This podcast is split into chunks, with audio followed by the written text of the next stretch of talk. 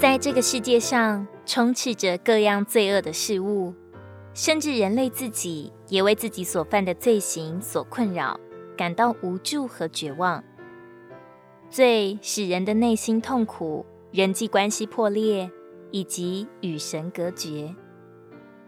罗马书七章十八节说：“我知道住在我里面，就是我肉体之中，并没有善，因为立志为善由得我。”只是行出来由不得我。人类常常努力想摆脱罪的束缚，但往往徒劳无功。我们试图通过自己的努力和行为来弥补罪恶所带来的后果，却发现这样的努力永远无法满足神的要求，也无法使我们的良心得到真正的安宁。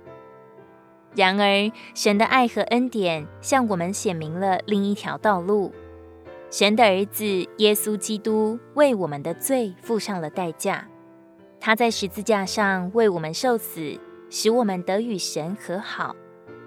他不要求我们依靠自己的力量来摆脱罪的重担，因为这是不可能的。相反的，他呼召我们将自己转向他，接受他的赦免和救赎。神的恩典是无限量的。他愿意接纳一切来到他面前的人，不论他们的过去是多么的不堪。当我们放下自己的骄傲和自以为是，悔改归向神，并将自己的生命交托给主耶稣时，我们将会经历到神的爱和恩典的奇妙。我们的心灵将得到释放，我们的内心深处将得到安息，我们将重新与神和好。并在他的爱中找到真正的自由和平安。亲爱的朋友，我们不要再将罪恶的重担系在自己的肩上，而是将一切交给那位慈爱的救主。他是全然乐意背负我们的软弱，并为自己的名引导我们走义路。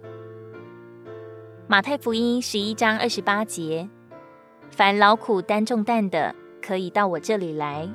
我必使你们得安息。如果你喜欢我们的影片，欢迎在下方留言、按赞，并将影片分享出去哦。